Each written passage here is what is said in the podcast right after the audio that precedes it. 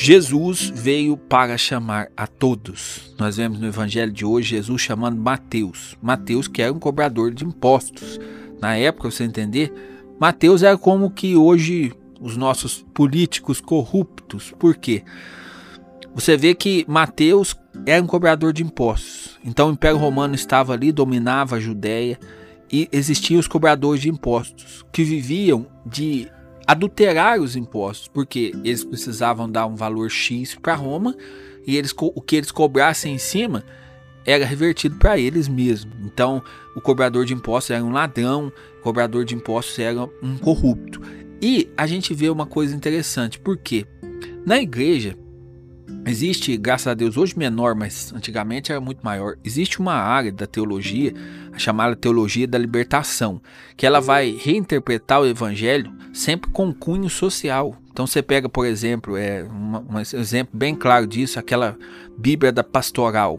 Ela é as interpretações, as notas de rodapé dela são libertação é, notas rodapé totalmente voltadas para a teologia da libertação com esse cunho social. Até o texto dela é deturpado. E o que, que, é o principal erro da teologia da libertação? Eles colocam assim: Jesus sempre é dentro dessa luta de classes. Então, Jesus que veio chamar o oprimido, Jesus que veio chamar o pobre, Jesus que veio chamar os menos favorecidos. Isso está errado? Não. Agora, onde que é o erro deles? Eles colocam como se Jesus veio para como se Jesus tivesse vindo para chamar só essas pessoas. E o evangelho de hoje nos mostra que é mentira. Jesus veio para chamar o oprimido, sim, mas também veio para chamar o opressor. Jesus veio para chamar o pobre, sim, mas também veio para chamar o rico que acumula riquezas. Jesus veio chamar a todos. E o que que essa área da teologia faz?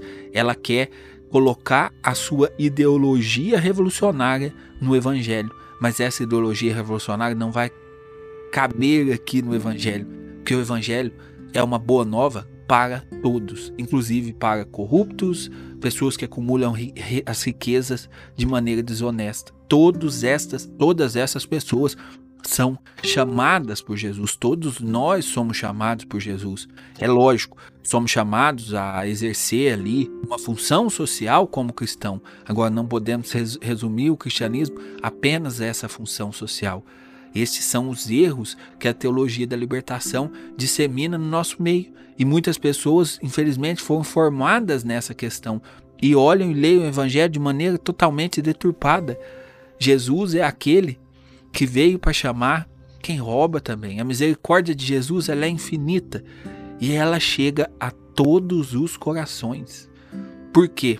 Jesus não veio fazer uma libertação social. Jesus não veio implementar uma norma social, uma conduta revolucionária socialista. Não. Jesus veio para nos salvar do pecado. A pior coisa, a pior armadilha, aquilo que mais oprime a pessoa, aquilo que mais subjuga a pessoa, aquilo que mais torna a pessoa escravo é o pecado.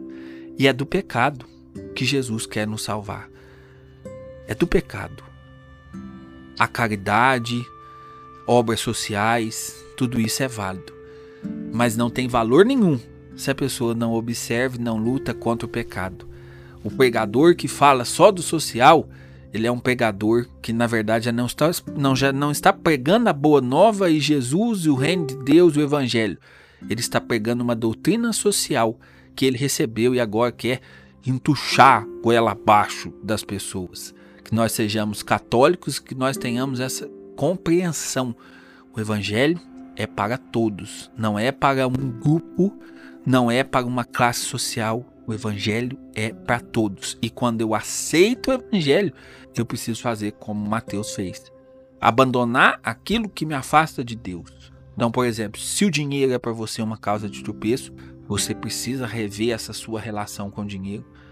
Às vezes, se o apego que você tem, até mesmo as poucas coisas que você possui na vida, se você tem apego desordenado a ela, você precisa rever este apego que você tem com ela. Jesus nos chama liberdade, liberdade de filho de Deus, liberdade de filho de Deus, que é exatamente isso. Já não estar preso em nada mais, estar voltado único e exclusivamente para Jesus.